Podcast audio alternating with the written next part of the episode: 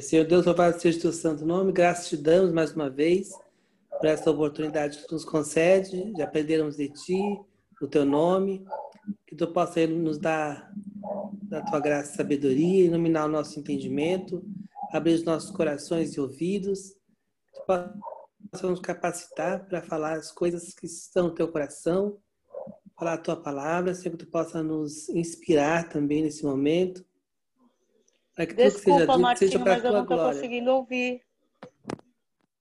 Em nome de Jesus. Amém. Oi, tá, tá, vocês estão me ouvindo? Ou é só a Sônia que não me, vê, não me ouve? Eu estou ouvindo. Eu estou te ouvindo. Ah, então é só bem. você, Sônia. Você foi sorteada. Aqui tá tudo ok. Aqui tá beleza. Tá ouvindo aí, Agora tá Sônia? tá ótimo, tá ótimo. Agora, Agora foi? Tá, bom. tá agora então, foi, amor. Obrigada. Ah, eu pensei que você ia fazer a parte da profecia de Isaías. Né? Quando ele fala, é, é, ouvindo não me escutam. Já viu aquela profecia de Isaías? então, não, vamos começar. Eu ri. Agora deu, né? Então vamos começar. Né? Vamos lá. Isaías, vamos falar sobre o profeta Isaías, né? É um livro extenso, nós vamos falar os pontos principais, lógico, né? Porque vou meter mais no, nas profecias sobre o Messias também, que é, que é bastante importante, né? Mas a gente vai falar uh, mais ou menos assim um panorama histórico, algumas coisas sobre sobre Isaías, né? Bom, Isaías ele foi um profeta levantado por Deus, né? É, durante a metade, ele está falando, profetizou durante a última metade do século VIII nos governos. Então ele profetizou no governo de Uzias, dos reis Uzias, João, Acas e Ezequias. E viveu também é, no período de Manassés, né? Que embora ele já devia estar bem idoso, ele não podia exercer talvez seu ministério profético, assim como ele fazia com os outros reis, mas é bem capaz de ele ter também profetizado para Manassés, né? Porque depois é, foi, foi sobre esse sobre esse rei que ele foi morto, né? Então, a, a Isaías foi levantado por, numa época é, é engraçado, né? que é uma, é uma época contraditória, porque Israel estava numa, numa sociedade riquíssima, estava passando por um período de, de muita prosperidade financeira, mas junto veio a corrupção, a, a, o culto pagão, né? Aí, continuando aí, ele fala assim, numa sociedade é, que vivia uma falsa prosperidade, às expensas de um governo que incentivava uma vida de corrupção e luxo, acompanhada pela opressão do pobre e uma religiosidade sensual, imoral e pagã. Então, quando Deus chama Isaías, ah, ali Judá estava numa situação. Porque a gente tem a ideia, nós vemos muito, vemos muito isso na nossa sociedade no Brasil, que nós temos a ideia de que é, é, nós somos prósperos quando nós temos riquezas. Essa é a ideia que, o, que a maioria dos cristãos tem sobre prosperidade. Quando você fala, ah, eu sou próspero em Deus, fala, opa, você tem uma casa, você tem um carro, você tem bom trabalho, você tem dinheiro. E justamente nesse período que Israel, é, Judá era, estava passando por uma por uma, uma, prosperidade muito grande, foi justamente um, um dos motivos do desvio, né?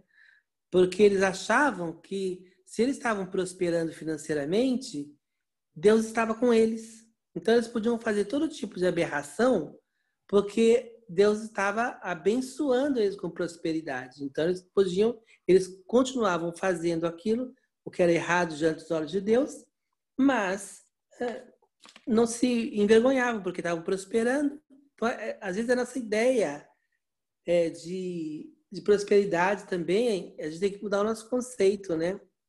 Do que é prosperidade em Deus. Não a prosperidade do mundo, não a prosperidade mundana. Nós temos que entender o que é prosperidade é, em relação a, aos olhos de Deus, né?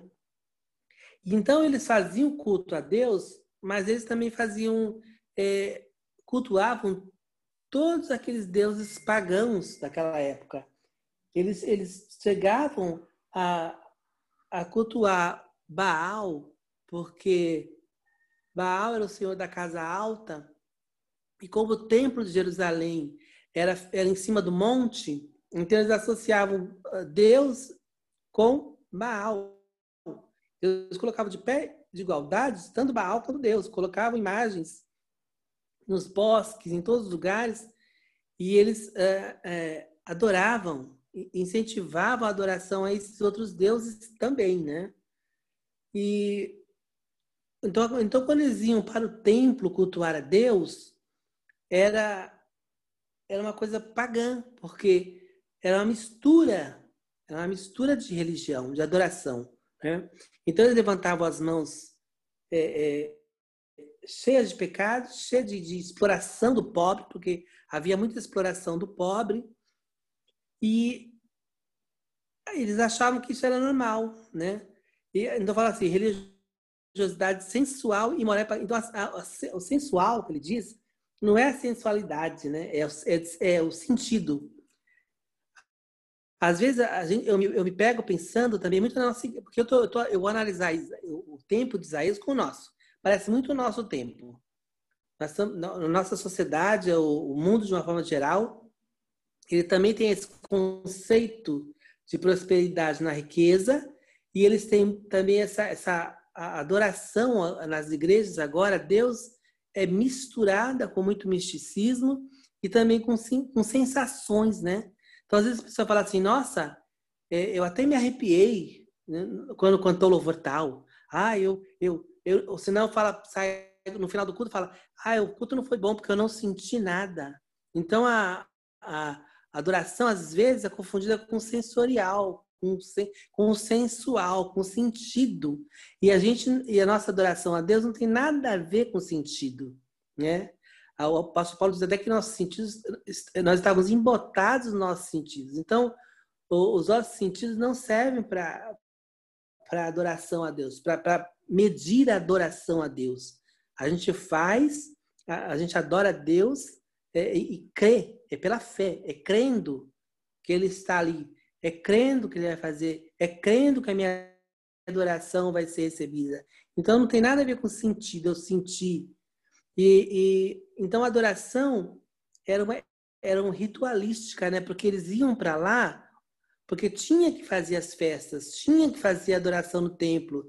Eles eram obrigados a ir lá uh, no templo fazer a adoração. Então era uma coisa uh, maquinal e sem nenhum pingo de desejo de fazer alguma coisa, né? Na realidade.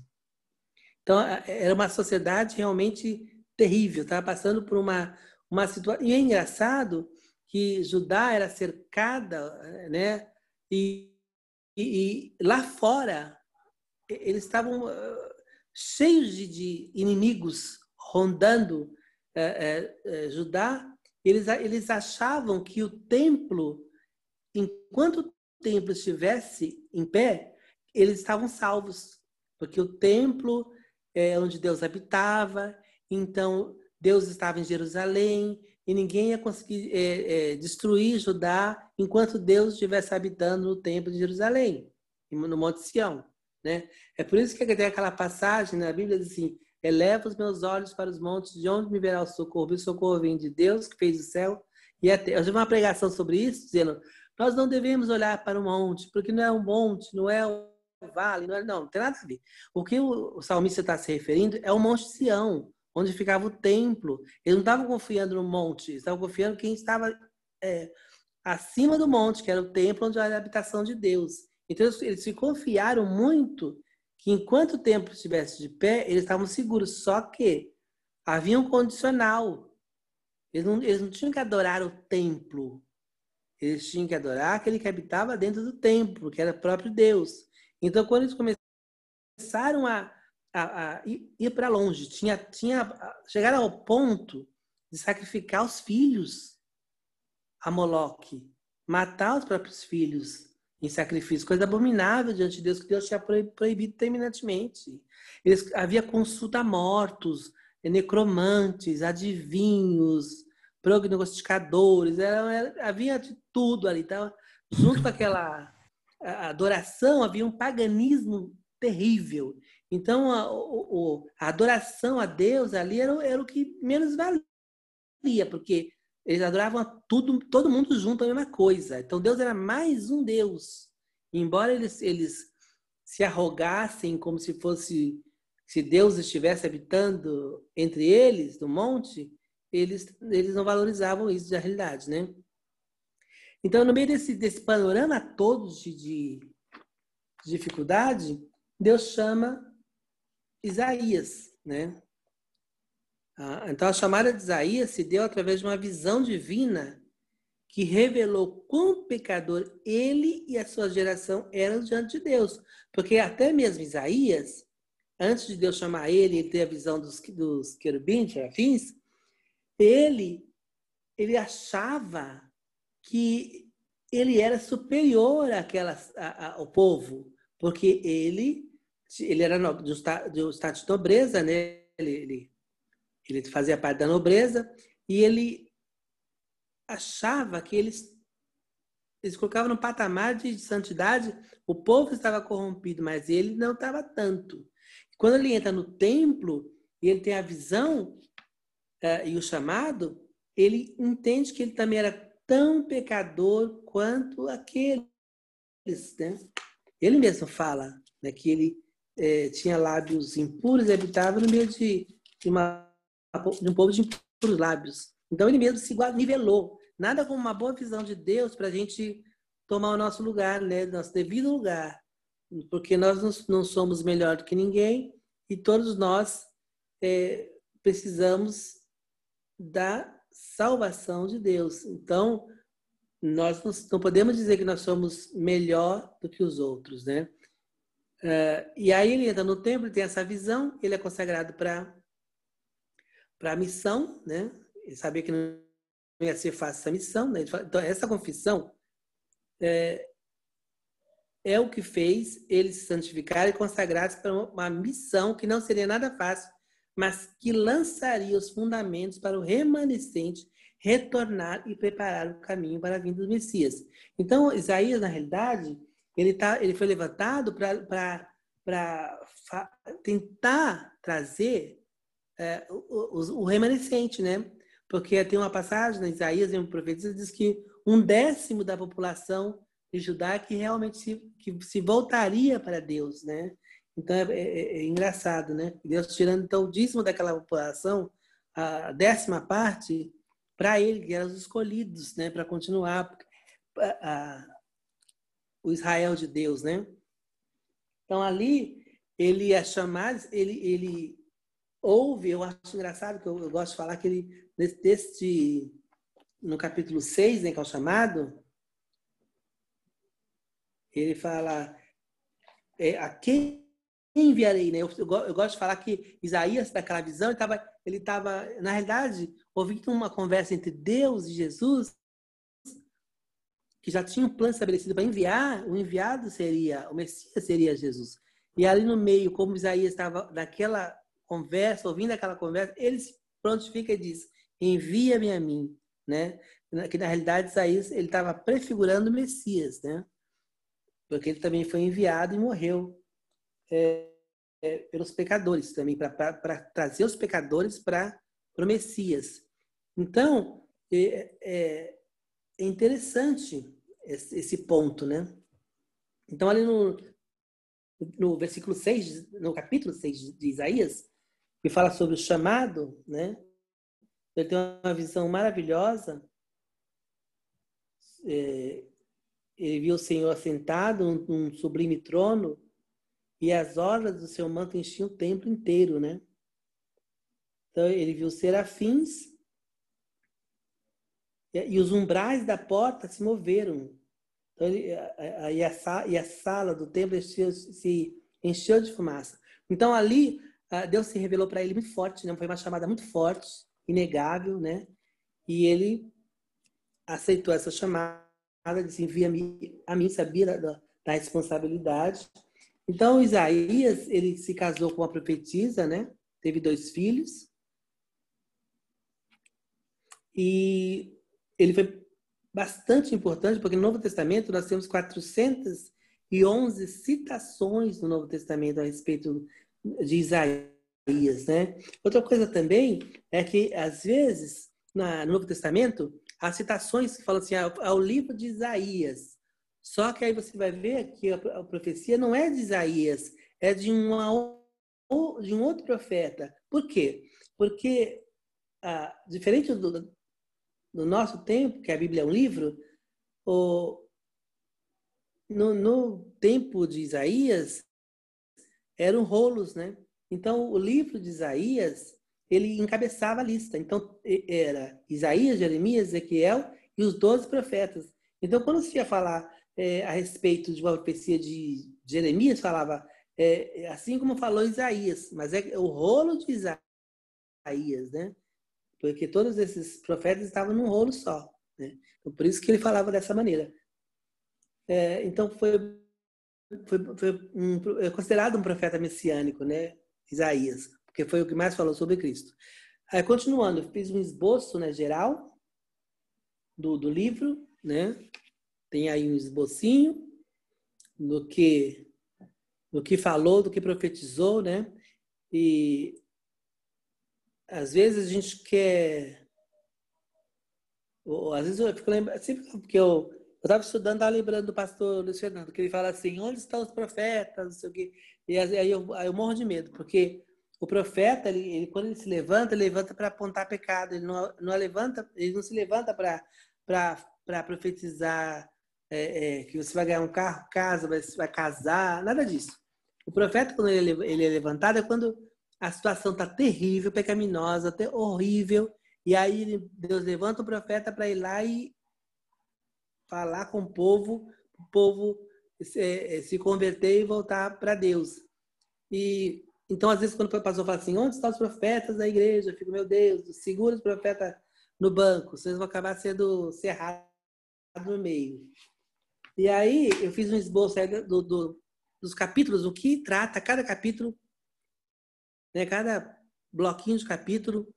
Uh, ele começa ali, então, com o juízo, no capítulo 1, assim. Ah, então é engraçado que Isaías, antes de, de, de ele falar sobre, do capítulo 6 sobre uh, o chamado dele, ele já começa é, é, vindo falar do, do 1 ao 5, juízos, já, já, ele já vem com juízos sobre Israel, apontando os erros, apontando os pecados, falando qual, onde eles estavam errando, o que eles estavam fazendo de errado, né?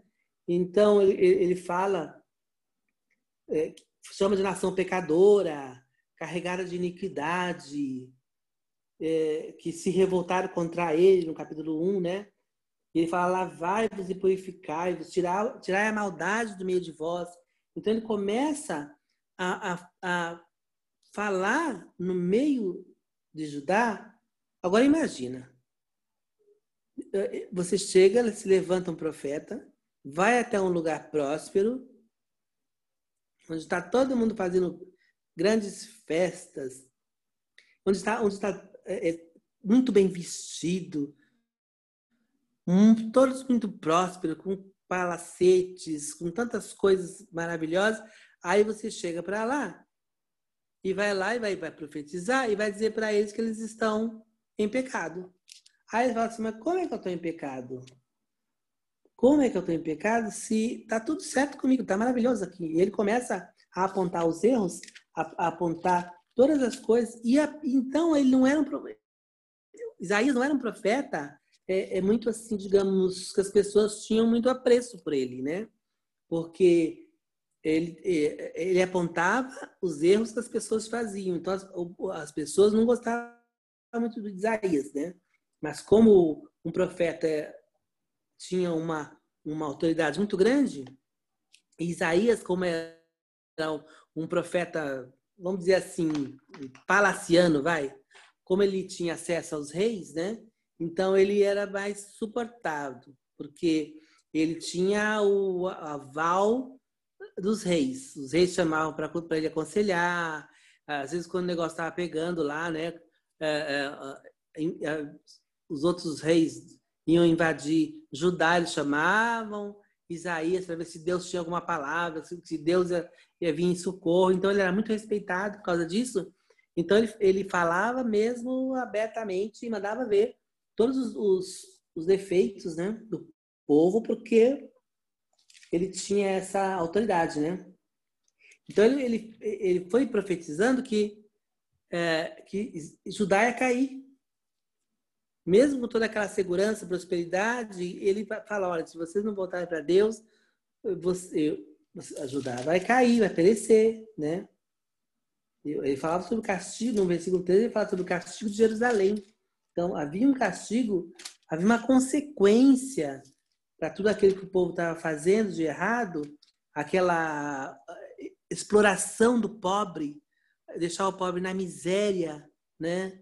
E, e, e sugar tudo que o pobre tinha e, e, ficar milionário às custas da miséria alheia.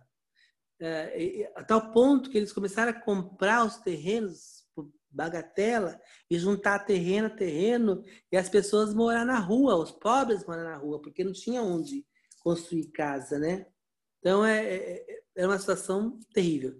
No capítulo 1 ao 5 é juiz, ele, ele, ele fala de juízo e fala de esperança também, né? Porque uh, o profeta, o bom profeta, ele tem que ele tem que apontar o pecado, mas ele também tem que é, dar a solução e depois que dar a solução, o que vai acontecer se eu obedecer o que foi profetizado. Então não adianta, eu não gosto desses profetas de hoje em dia que só aponta o pecado, mas não diz o que tem que fazer depois. Para mim isso não é profeta. O profeta ele aponta o pecado, mas ele aponta também o caminho a seguir, a solução para resolver o problema. Senão não adianta. Então no capítulo 6 a 12 ele fala do Deus exaltado, né? Santo e exaltado. No 13 a 23, ele fala de profecias a várias é, é, nações estrangeiras, né? Aí ele vai, vai fazer julgamentos aos, aos povos que, que invadiram é, tanto Jerusalém quanto é, Israel, né? E também vai falar sobre profecias boas para o Egito, de restauração para o Egito, para a Etiópia e etc. Né?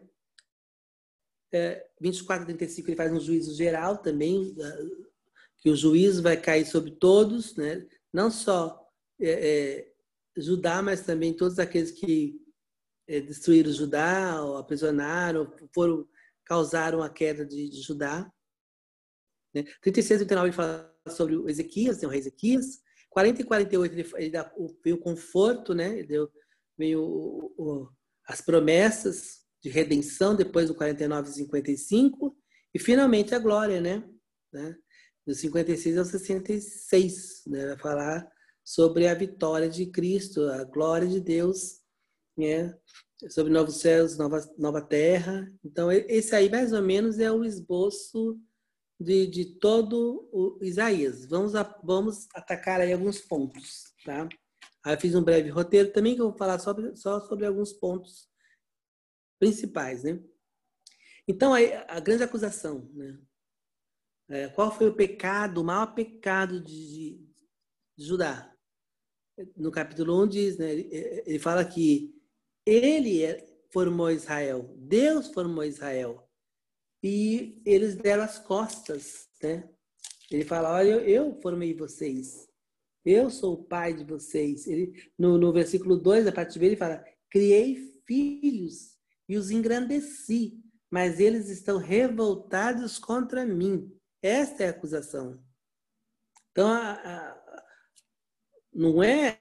Deus, Deus não estava preocupado com os erros é, é, é, propriamente dito, porque os, re, os erros são consequência do afastamento de Deus. Então, a grande acusação, o grande problema que havia era que o povo tinha virado as costas para Deus. Não reconheciam mais Deus como pai, né? E essa era a acusação maior. Porque depois disso, quando a gente se desvia de Deus, o que acontece em seguida é só maldição, é só coisa ruim. Isso a gente já sabe, né? Então Deus sabia que, que quando a, a, os, os judeus se afastaram dele, a tendência era o quê? Era ser presa fácil. Então, quando a ovelha se afasta do, do cuidado do pastor, ela vai estar exposta a quem? A lobos roubadores. Então, isso aí é, foi a consequência, né? Ele sabia que ia chegar nessa condição, né? nessa, nessa, nessa queda terrível. Então, assim, as pessoas se entregaram ao pecado, à corrupção, a tudo que não presta, por consequência disso, né? Ele fala, olha, eu, eu sou o, o, o, criador de vocês. Eu criei vocês como filhos, né? Só que vocês é, me abandonaram. Ele fala até sobre no, 4, no quinto. Ele fala aqui sobre o cântico do vinhateiro, né? Como dizendo assim, é, é, vocês são, são minha vinha, eu plantei vocês. E no lugar de uva, vocês me deram é, outra coisa, espinho, né? E ele, no 13 ele fala, no 5,13, ele fala: O meu povo será levado cativo por falta de entendimento. Isso, o Zé já fala isso também, né?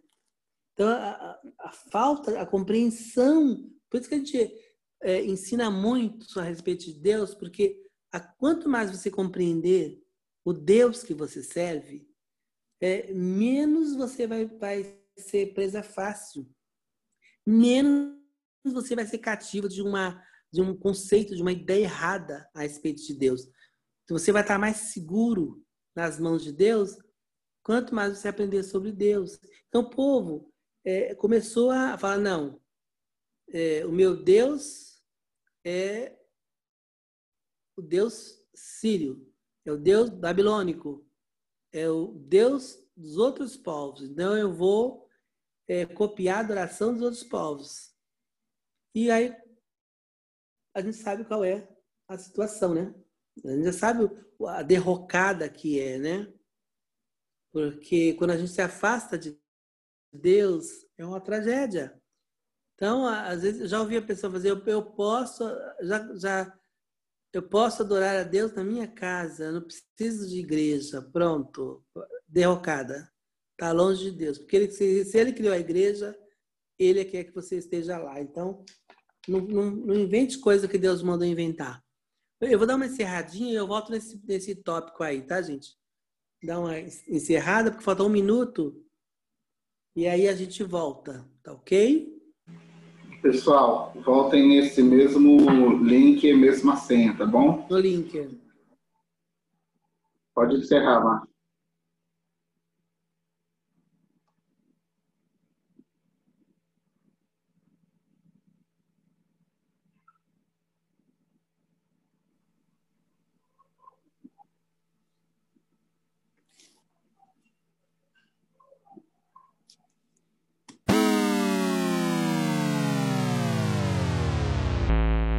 Deve ser a minha internet mesmo. Ah, tá bom, beleza.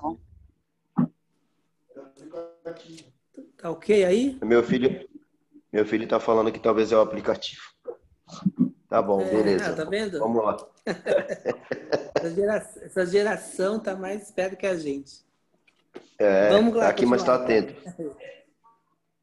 Vamos lá, gente. Então, eu tava voltando lá, né? Então, a acusação que Deus faz para eles é essa. Vocês viraram as costas. Vocês não viraram só o rosto, mas também as costas para mim. Vocês precisam voltar antes que seja tarde demais. Então, é um aviso de pai. É um, é um aviso de amor, não é um aviso de. É Deus já preparando eles para as consequências lá na frente, né? Ah, então, que, quando, o que, que Deus apresenta para eles, né?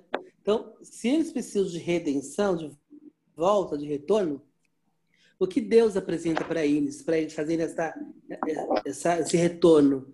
A Isaías vai apresentar o quadro do Messias, né? Ele começa a falar sobre aquele que pode trazer Israel de volta, né? Aquele que pode é, é, perdoar as, os pecados, aquele que pode é, mudar a direção, o curso da vida errada desse povo, né? Então ele começa a falar sobre o Emanuel aí na, no, no 7, né? Aí eu queria falar um pouquinho sobre isso, né? quando, então, quando, quando ele fala, quando Isaías fala sobre Manuel, ele vai falar sobre é, o Messias, é, é, uma, é acontece um fato interessante, né? É, a cidade estava, estava sob sítio, né? E aí é, ele vai falar com, com o rei, né? Com a casa. E já já estava sobre, sobre pressão. E Acas, ele não tinha, pela descrição aqui do Isaías, ele ainda não tinha um herdeiro, né? E a, a gente sabe que o, o herdeiro tinha que vir dos judeus, o Messias tinha que vir dos judeus. Para que Jesus nascesse mais à frente, a descendência de Israel tinha que ser de continuar, ela tinha que continuar. Então a casa ele não tinha um filho, né? Ele não tinha um filho. E aí, como é que um rei sem filho vai, vai continuar a sua a, a genealogia? Como nessa genealogia vai nascer Jesus? Se ele não e, e, o texto dá a entender, eu vou até, eu vou até divergir do, do Moody, eu, eu, eu, eu preparei o estudo lendo o comentário bíblico de Moody, e Moody, olha, olha aí a pretensão, hein? Divergir do Moody, mas tudo bem, vou divergir. Ele, ele fala, o Moody fala que o filho, o Messias, Isaías está falando do, do Messias, e Messias, esse, esse Emanuel, era o filho de Isaías. Eu discordo, porque não era o filho de Isaías, porque ele não fazia parte da seção é, é, dos reis, né? Então, é, tinha que vir da linhagem de Acás, que era a linhagem do, é, do, do reino, né? Do, do, rei. E aí ele fala, pergunta, ele fala assim, olha, me pede, lá no 7, 11, 7, 11, tá? Estou no 7, 11, Isaías. Isaías. Ele fala assim, olha, pede, olha só que loucura que Isaías é, é, fala, pede é, para ti, ao Senhor teu Deus, um sinal. Pede-o ou embaixo nas profundezas ou em cima nas alturas. É, é praticamente Deus falou assim, ó, deu, deu passe livre, falou, olha, pede o que você quiser, que Deus vai te dar. Qualquer coisa, embaixo nas profundezas ou acima. Olha só que, que coisa extraordinária, né? Imagina se, se essa profecia fosse dada para a gente agora, né? Isaías tinha uma autoridade extraordinária e uma confiança em Deus plena. Agora, Acas, que era um, um, rei comprometido, ele tinha um pé lá no. Era um rei, o rei Raimundo, né? Ele tinha um pé na igreja e um pé no mundo. Então, ele tinha um pé na, é, é, na adoração a Deus, mas ele também adorava os, os outros deuses. Né? Então, ele tinha ele não queria se comprometer. E, ele fala, e aí ele acaba dizendo assim: não, eu não vou tentar a Deus. Mas ele já estava tentando a Deus há muito tempo. Tanto com a rebeldia dele, tanto com a adoração pagã dele. Ele já estava tentando a Deus há muito tempo. E é por isso que os inimigos estavam à porta de Jerusalém por causa dele, que deu a, a brecha e ensinou o povo a adorar outros deuses, e suportou o povo adorando outros deuses. E aí ele vem cinicamente e diz que não vai pedir sinal, porque ele não queria tentar a Deus, sendo que ele estava tentando a Deus há muito tempo, né? E aí Isaías fala para ele que, que ele estava cansando dele, não estava tentando dele, estava cansando Deus com essa, essa falta de fé e falta de comprometimento, porque ele não tinha fé. E ele não queria se comprometer com Deus. Ele sabia que ele estava totalmente comprometido com, não só com os deuses, como também com os outros povos. Porque é, Deus já tinha falado para ele várias vezes através de Isaías para ele não fazer é, é, união com outros povos. Ele ia lá e se escorava no Egito, se escorava na Síria, se escorava em tudo quanto é na Samaria, se escorava em tudo quanto é, menos em Deus. Mas, mas Isaías foi lá e falou: Não, eu, eu vou profetizar mesmo assim. E ele fala assim: Olha, a virgem vai conceber, vai dar, vai, vai dar luz um filho. Então, a, a, a Isaías sabia que o problema não era com a, com a com as esposas do rei, porque o rei ele tinha uma, um harém, né? Naquela época eles tinham muitas esposas, é, porque eles faziam é, é, acordos com outros países casando com as filhas dos outros reis. Então o problema era com o próprio Acas. Ele não podia ter filho. Porque se ele já tinha um harém, ele tinha dormido com todas aquelas mulheres, nenhuma tinha engravidado, o problema não eram as mulheres, mas ele. É por isso que Deus falou: me peça um sinal do alto da profundidade que eu vou fazer. E então aí ele fala: ó, vai, nascer, vai te nascer um filho da virgem. Então você vai pegar uma, uma, uma esposa do teu harém, que ainda é virgem, e vai. Dessa daí que vai nascer. É essa que vai nascer o seu filho. Né? E você vai chamar ele de Emanuel, quer dizer, Deus conosco. E foi isso que aconteceu. Nasceu um filho e ele. Porque, porque se nascesse um filho das outras, por isso, que, por isso que o profeta fala que tinha que ser da virgem. Porque se nascesse das outras, podia pôr em dúvida se era realmente do rei ou não. Mas quando nasce de uma virgem, opa, é lógico que foi o rei. Né? Só podia ter sido o rei. Então aqui ele está falando, eh, profetizando a respeito do Messias e através de uma profecia que ele fez a Acas. Porque a gente sabe, quem estudou teologia e quem não estudou vai aprender agora, que toda a profecia do Velho Testamento é progressiva. Ela é feita para aquela época do Novo Testamento e ela se cumpre depois em Cristo. Então, as profecias que você vê no Velho Testamento, elas estão falando a respeito de Cristo. Então, está profetizando para José. José é uma prefiguração de Cristo, mas na realidade vai se cumprir em Cristo. Está profetizando para Jacó. Jacó é uma prefiguração de Cristo, vai se cumprir em Cristo. Está profetizando para Abraão, vai se cumprir em Cristo. Então, todas as, as profecias do do Velho Testamento falam, na, na realidade, a respeito de Cristo.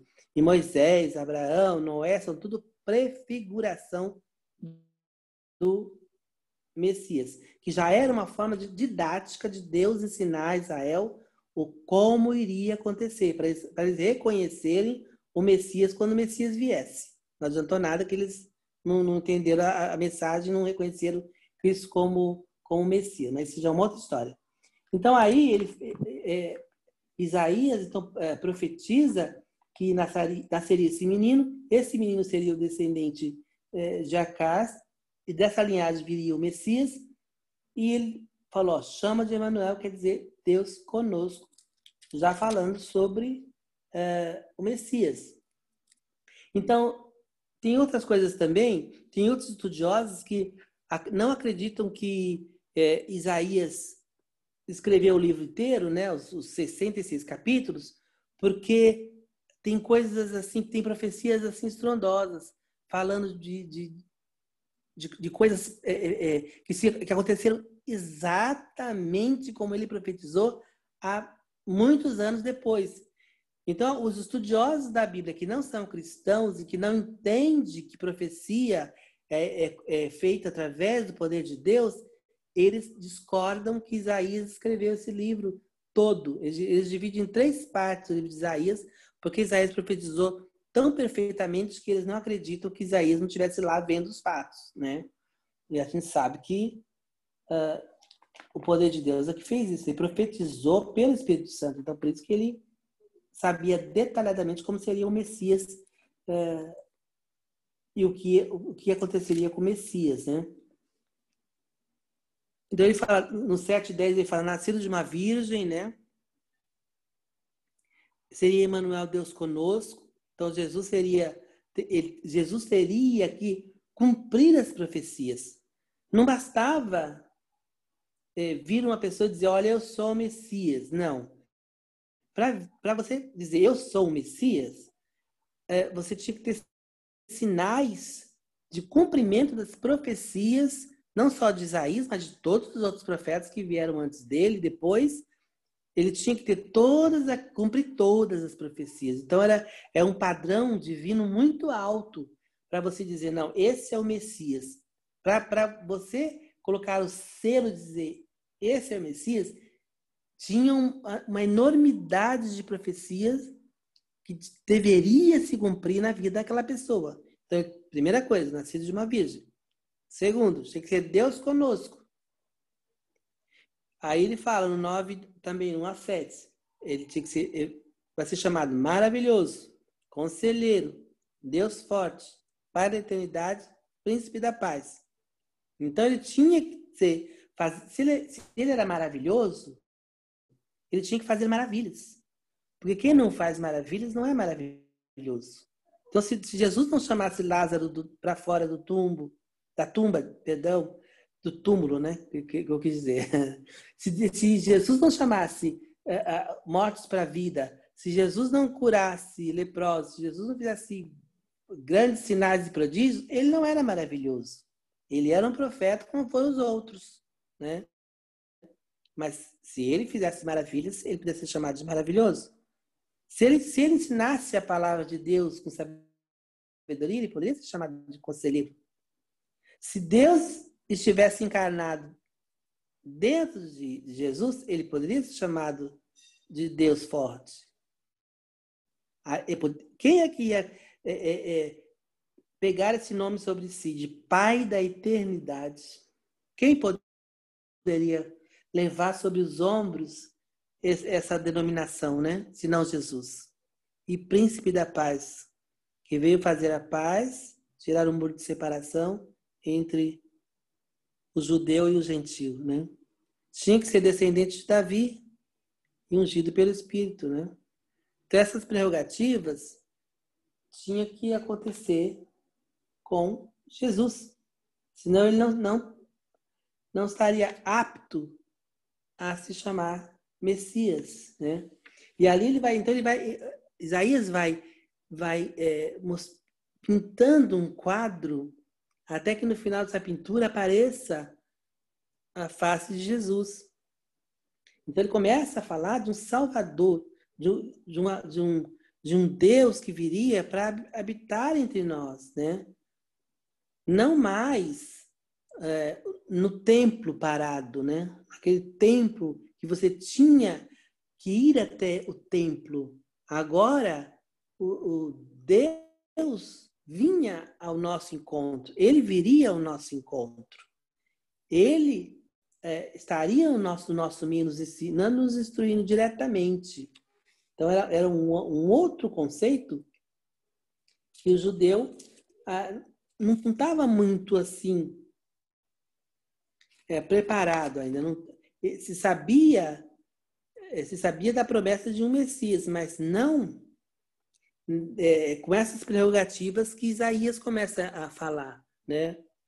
Então ele, ele fala de uma coisa muito mais elevada. As profecias de, de é, é, Isaías começam a, a, dar um padrão muito elevado para o Messias, né? Que não podia ser um homem comum, porque os judeus esperavam um homem comum, um profeta Elias, um, um outro profeta com autoridade de Deus, não um, um, um Deus encarnado. Isso aí jamais passou pela cabeça do judeu que o próprio Deus se faria homem e habitaria entre nós. Isso aí jamais eles imaginariam. Para eles era um rei, era um outro rei, era um descendente dos reis de Judá, de Davi, da linhagem de Davi.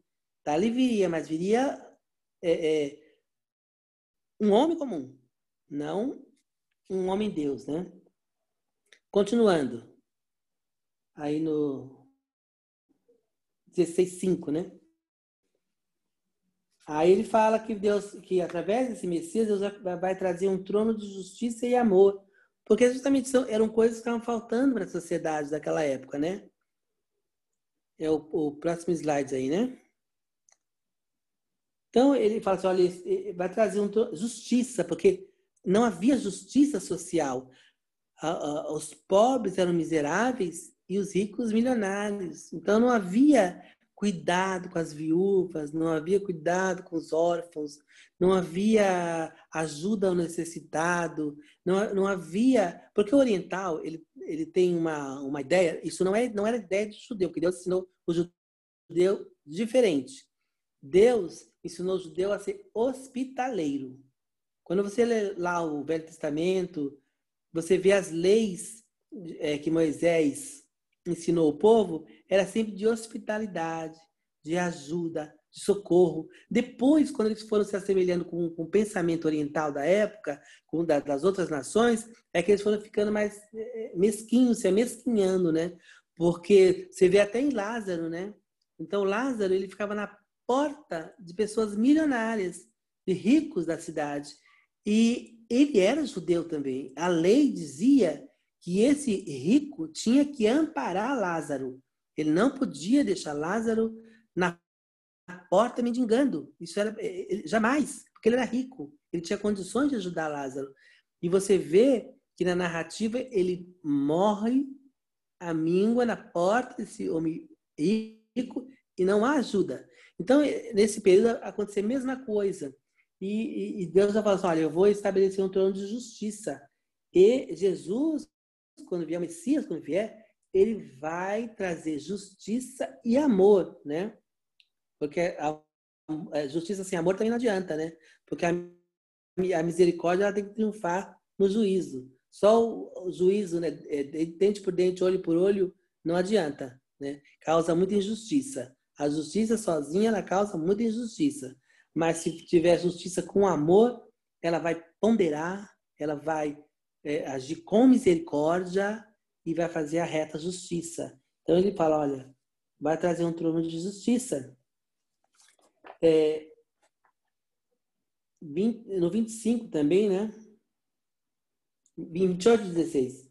Vamos dar uma lidinha lá 28 16 ele vai estabelecer o conceito de pedra angular, né? 28, 16. Então, ele tá, vai falar que é, é, Jesus é a pedra angular. 28, 16. Portanto, assim diz o Senhor Deus: Vede, assentei em Sião uma pedra, uma pedra já provada, pedra preciosa de esquina, que está bem firme e fundada, aquele que crê não será confundido. Então, ele, ele parte do pressuposto que tudo vai ser construído em cima desse pilar. Então, essa pedra, é, Jesus vai ser a, a, a pedra de esquina, a pedra angular, a principal, onde todo o edifício construído vai ser em cima desta pedra. Então, Jesus ia lançar a pedra inicial, a angular, né? Nesse edifício, e dali ia ser construído, como diz lá no Novo Testamento, né? pelos pais e profetas, né? E os apóstolos, construir em cima dela, vai ter que ser em cima dessa pedra angular. Então, a nossa, a nossa fé, a nossa vida, ela tem que estar em cima desta pedra angular que é Cristo. Então a nossa vida ela tem que se pautar pela vida de Cristo. É a vida de Cristo que eu tenho que viver. Não vive mais eu, mas Cristo vive em mim. Então não importa mais os outros antigos conceitos que eu tinha, os antigos pensamentos, os meus pensamentos, porque a Bíblia fala que os meus pensamentos são maiores do que os vossos pensamentos. Então, Deus está falando, né? Os meus pensamentos não são os vossos pensamentos. Então, agora eu tenho que dar lugar aos pensamentos, à mente de Cristo. Agora eu tenho que ter a mente de Cristo, né? Então, tudo isso aí, Isaías está falando, olha, vai ser a pedra de esquina, a pedra angular. Sem Cristo não existe nada. Não adianta colocar outra, outra pedra. Não adianta colocar outro ensinamento. Não adianta querer um um cristianismo sem Cristo. Não adianta querer é, criar uma igreja sem o cabeça ser Cristo. Não adianta é, criar o evangelho sem, é, sem a cruz de Cristo. Então, essas coisas são angulares, são ensinamentos angulares, principais, não pode jamais ser alterada. Ninguém pode mexer nesse fundamento, porque senão uh, vai fazer sua casa na areia, né? sem estrutura nenhuma. Ele fala, olha, uh, ele é a principal pedra angular. Né? Então ele vai citando as qualidades deste, deste Messias, e ele fala do Messias rei, né? Mas é engraçado que os judeus, eles, eh, por causa dessas profecias mesmo, eles esperavam um rei, mas eles esperavam um rei terreno, né? É, é, eles não tinham compreensão que esse, o rei que Isaías estava falando não podia bater com a, com a, a descrição de um rei terreno, porque ele tinha é, prerrogativas divinas demais para ser um simples rei comum, né? É, é, é, complicado você, você ler Isaías e achar que esse rei que ele está falando, que, que pode fazer todas essas coisas, que, que tem todo esse poder e toda essa autoridade, ele pode ser um, um rei humano. Porque ele fala que ele vai reinar com justiça. Mas justiça, é perfeita justiça. E aí um rei humano jamais conseguiria atingir esse padrão. Eles estavam vendo isso no, reinado de Acás. Por mais é, é, se achegado a Deus que um rei era, ele também pisava na bola, tinha um problema, né? Então, não dá para entender que esse rei de justiça era um, um rei comum. Tinha que ser um rei é, é, com uma, uma, autoridade sobrenatural, né? Sobre as coisas, né? Então ele fala, olha, o Messias é ser rei. Ali no 32, do 1 ao 5 e do 15 ao 18, ele vai dizer isso, né? Ele fala, no 15 ele fala até que se derrame sobre nós o Espírito lá do alto e o deserto se, se torne campo fértil e o campo fértil seja tido por bosque. Né? Ele está falando sobre a, a, as qualidades da, da, justiça desse, desse rei, que, que então ele vai ele tem poder para derramar o Espírito lá do alto. O, o Espírito que, que fala esse texto, está com letra maiúscula, é o Espírito Santo. Qual é o rei que tem humano, que tem autoridade para dar ordem ao Espírito Santo e o Espírito Santo ser derramado? Não tem condições nenhuma desse rei que Isaías fala ser um rei humano. Né? Então, os, os israelitas esperavam um rei humano, mas fica incompreensível você entender isso se você lê realmente Isaías, né? Porque é muito difícil. E, e, é engraçado que depois que Jesus foi, ele fala: Não vou deixar vocês sozinhos, órfãos, eu vou, aí vou mandar o Espírito Santo. Então, quando ele foi, ele mandou o Espírito Santo. Ele, então, tinha autoridade para pedir para que o Espírito Santo viesse sobre nós, né? Então, é, mostrando mais uma vez as prerrogativas messiânicas, né? Ah, ele fala também que, que, que, Jesus ia se apresentar como servo, tá? divinamente escolhido e sustentado, que restaura os judeus e traz luz aos gentios. Então, ah, Outra coisa também assustadora, porque o judeu, ele não tinha ele tinha Deus é, pessoal. Ele achava que o Deus era a propriedade deles e o gentil, os gentios estavam perdidos para sempre, amaldiçoados, longe dos concertos, de tudo, de Deus, né? E não tinham parte com Deus. Então eles não tinham, eles não tinham muito o que nós fazemos hoje de evangelismo, né? Falar de Jesus, para trazer para Deus, eles não tinham muito isso.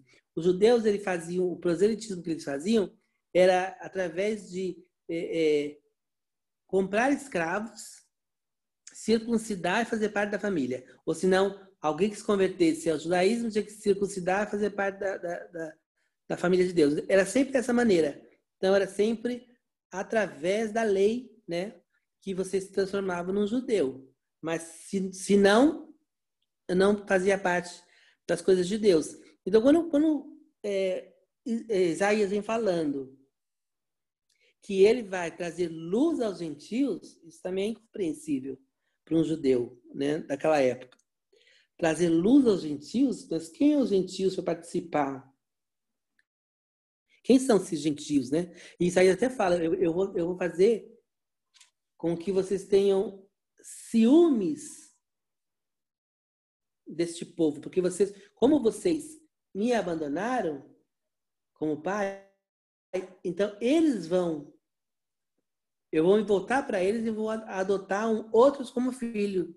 Já que vocês me aceitaram como pai, eu vou se voltar para os gentios, eu vou, vou adotar outros filhos para causar ciúmes com vocês. Ele, ele fala assim: eu, eu fui procurado, por, eu fui achado porque nem me procurava. Deus falando, né? Então, é, é, Jesus ia se voltar, ia começar em Israel, mas também ia atingir o mundo inteiro. Era um plano universal. Deus não tinha um plano é, tribal. Deus não tinha um, um, um, um plano nacional. Não. Ele tinha um plano mundial. Era para todos. Através de Jesus, Deus ia alcançar toda a humanidade. Ali já era uma coisa extraordinária, né? Já ali já, já, já começava um burburinho, porque Deus se voltando também para os povos que estavam de fora. E Isaías também, ele vai mais além, porque na, na, tem, tem capítulos onde ele profetiza para outras nações, ele, ele profetiza a restauração e a volta é, é, é, é e a aceitação de Deus por povos que foram inimigos mortais de é, Israel. Então, existem profecias de restauração para o Egito, existe restauração para a Etiópia, existe é, até para os assírios, né? quando, quando Jonas vai para Nínive, é, isto, isto para o judeu também era uma coisa estranha. Como é que Deus estende a mão para uma, uma nação inimiga? Né? Como é que Deus quer, se interessa por um povo bárbaro, um povo que não, não sabe é, a, a, perfeita adoração? Como, como Deus ousa fazer isso? Né? Então, o judeu ele fala: Meu Deus, como é que pode? É, é o nosso comportamento, né? Às vezes a, a, pessoa se converte hoje, aí ela vai para a igreja, Deus chama para pastorear, e ele está pastoreando, a gente fala, mas quem mandou é, é, pastorear? Começou ontem na igreja, já tá, Deus já está chamando, e eu estou aqui há 10 anos na igreja, Deus não me chama para nada. Eu, eu, eu tenho um caso engraçado na família, porque a gente, a gente orou muito pelos nossos. Eu, eu sempre fui ensinado assim, orar muito pelos nossos parentes para conversão. Então, desde pequeno, antes de dormir, a mãe sempre colocava, mandava, falava, abençoa meu, meu pai, minha mãe, abençoa minha avó, abençoa minha tia, e teu cachorro, papagaio, todo mundo. A gente orava por tudo. Então, desde pequeno, eu venho orando para essa tia, não só essa tia, mas por várias outras tias. E aí, finalmente, chegou o dia, ela se converteu, né? Deus, Deus chamou, Deus separou ela e ela acabou é, se tornando pastora de uma igreja, né? A, na família foi uma falação terrível, que falou, imagina, ela nem é convertida ainda, ela, ela chegou ontem, como é que ela vai ser pastora se ela não tem estrutura nenhuma? Sei, foi um, foi um, um, eu achei engraçado, porque a gente orou, Deus não, não só ouviu as nossas orações, e converteu o coração dela, como também chamou ela para a obra, e a família que orou por ela não aceitou. É o que acontece com os judeus.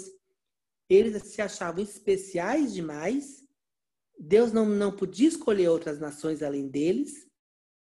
E quando Deus se voltou para os gentios também, eles, eles ficaram com raiva, ficaram horrorizados. Como é que Deus faz, ousa deixar a nação escolhida e vai, vai também chamar outros povos. Então, às vezes, a gente quer dar lição de moral para Deus. A gente às vezes diz que acredita na oração, mas a gente, quando a gente ora e acontece, a gente fica com raiva. Porque a gente não estava orando de verdade para ele se converter. A gente estava fazendo o nosso papel de bons cristãos. Nós temos que orar pelos nossos, pela conversão dos nossos parentes. Mas a gente não quer realmente que eles se convertam. A gente quer que ele se dê muito mal para mostrar que a gente, nós somos melhores do que eles. Então tem muito esse sentimento. Parece chocante, mas existe esse, esse, esse sentimento às vezes nas pessoas, que elas não acreditam que Deus vai fazer. Né? E, e, se, e se elas acreditam que Deus vai fazer, elas acreditam que Deus vai fazer aquilo que elas estão pedindo. Deus não pode fazer mais do que elas pediram. Eu, eu, Deus, estou falando que eu quero só que o Senhor converta eles, só. Não, vem com esse negócio de, de, de chamar para ministério, para ser missionário, para ser pastor. Pra, não, Senhor. Eu só orei para se converter. O Senhor não, não faz mais o que eu pedi. Então a gente começa a querer mandar em Deus. Então era isso que o povo de Israel também fazia. Eles achavam que eles mandavam em Deus, porque se o te, eles estavam é, é, o templo, eles iam é, fazer as festas da Páscoa, do, de todas as celebrações, eles iam lá e Deus tinha que receber, porque eles estavam fazendo tudo de acordo com a lei. Era a lei de Deus. Deus mandou ir lá fazer o sacrifício, Deus mandou ir lá entregar os dízimos, as ofertas e, as, e tudo. E, e, eles estavam fazendo aquilo, só que eles esqueceram um detalhe. A adoração ela é feita com santidade, com as mãos puras, com o coração verdadeiro. Eles, eles estavam lá, indo lá com as mãos cheias de sangue, estavam indo lá é, é, com o coração, é, com a, indo cultuar com o corpo, mas o coração estava lá em Baal, adorando outros deuses.